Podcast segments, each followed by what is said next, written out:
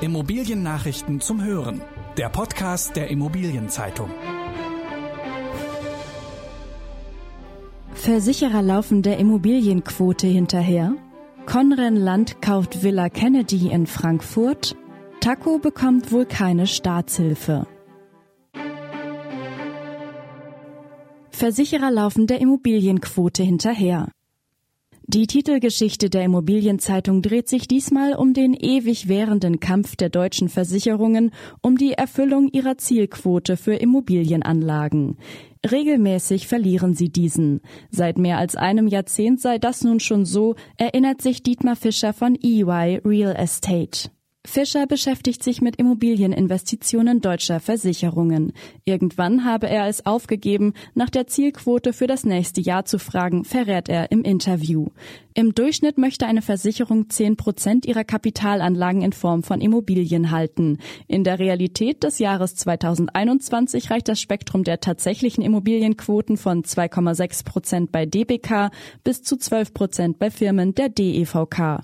Dass die meisten Assekuranzen nicht so viel Geld in Steine anlegen können, wie sie gerne würden, liegt an den dauerhaft hohen Kaufpreisen für wertstabile Objekte. Conren Land kauft Villa Kennedy in Frankfurt. Das Investmentunternehmen Conren Land hat das Frankfurter Luxushotel Villa Kennedy von der German Estate Group erworben, einer Tochter des Unternehmens DIC Asset. Der Kaufpreis bewegt sich im oberen zweistelligen Millionen-Euro-Bereich. Das Fünf-Sterne-Hotel umfasst knapp 20.000 Quadratmeter Mietfläche und belegt fast die gesamte Immobilie. Betrieben wird es von Rocco Forte, einem Spezialisten für Luxushotels. Das Haus bietet 127 Zimmer und 36 Suiten. Hinzu kommen Büro- und Lagerflächen sowie Tiefgaragenstellplätze. Für den Fall, dass der Hotelmarkt durch die Corona-Pandemie in einem schwierigen Fahrwasser bleibt, hat der neue Eigentümer bereits prüfen lassen, ob das Objekt als Seniorenresidenz dienen kann. Taco bekommt wohl keine Staatshilfe. Der Textildiscounter Taco bekommt höchstwahrscheinlich keine finanzielle Unterstützung vom Land Nordrhein-Westfalen. Die Verhandlungen über eine Landesbürgschaft seien de facto gescheitert, erklärt Taco. Die Firma nannte die Bedingungen des Landes unerfüllbar. Der Modediscounter hatte beim Wirtschaftsministerium von NRW einen kurzfristigen Überbrückungskredit beantragt, um die Folgen des zweiten Lockdowns zu bewältigen. Taco hat 1200 Filialen in Deutschland und beschäftigt hierzulande 14.000 Menschen.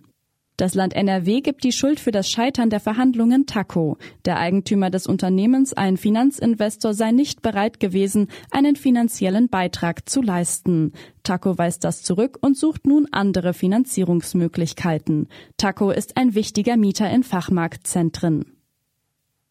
Ehemaliger Geno-Chef Jens Meyer muss ins Gefängnis. Der ehemalige Vorstand der Ludwigsburger Geno Wohnbaugenossenschaft Jens Meyer muss für sieben Jahre und neun Monate in Haft. Das Landgericht Stuttgart verurteilte Meyer wegen Betrugs in 161 Fällen und Untreue in drei Fällen, jeweils in Tateinheit mit vorsätzlichem Bankrott. Zudem befand das Gericht den früheren Geno-Vorstand der vorsätzlichen Insolvenzverschleppung für schuldig. Die Staatsanwaltschaft hatte ein Strafmaß von achteinhalb Jahren gefordert. Der Angeklagte habe jahrelang bewusst die tatsächliche wirtschaftliche Lage der Wohnbaugenossenschaft verschleiert, urteilte das Gericht. Die letzten dreieinhalb Jahre bis zur Insolvenz hat die Geno demnach einem Schneeballsystem geähnelt. Viele Mitglieder hätten ihre gesamten Ersparnisse verloren. Die Preissteigerung am Wohnungsmarkt soll in drei Jahren enden. Die Researcher der Deutschen Bank rechnen in den deutschen Städten ab dem Jahr 2023 mit einem Angebotsüberschuss an Wohnungen. Dann sei es vorbei mit dem landesweiten Wohnungsmangel und die Preise könnten erstmals seit über zehn Jahren sinken. Als erstes werden sich demnach Wohnungen und Häuser in Hamburg und München nicht mehr verteuern, während in Berlin die Preise noch eine längere Zeit ansteigen als im Rest der Republik. Geht es nach den Bankanalysten, wird sich der Preisrückgang in Deutschland aber insgesamt in einem überschaubaren Rahmen halten. Vom Jahr 2024 bis zum Jahr 2026 würden die Wohnimmobilienpreise um gerade mal fünf Prozent sinken. Values erwirbt das Hamburger Bürogebäude ABC Bogen. Der Immobilieninvestor Values Real Estate hat das Hamburger Bürogebäude ABC Bogen im Auftrag der Bayerischen Versorgungskammer von der US-Investmentgesellschaft Blackstone erworben. Das Objekt wird in einen Immobilienfonds eingebracht, den Values als Individualmandat für die Versorgungskammer verwaltet. Das Closing der Transaktion war am 1. März. Der Kaufpreis liegt nach Marktinformationen bei 150 Millionen Euro. Die knapp 15.000 Quadratmeter Mietfläche des Objekts sind laut Values zu 99 Prozent vermietet. Allein 95 Prozent nutzt dabei der Internetkonzern Google. Googles Mietvertrag läuft noch mindestens fünf Jahre. Außerdem ist eine Zahnklinik Mieterin im Gebäude.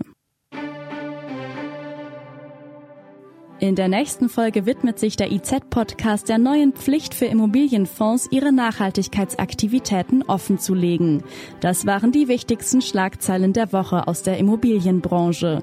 Redaktion Monika Leikam, Uli Schüppler und Christoph von Schwanenflug.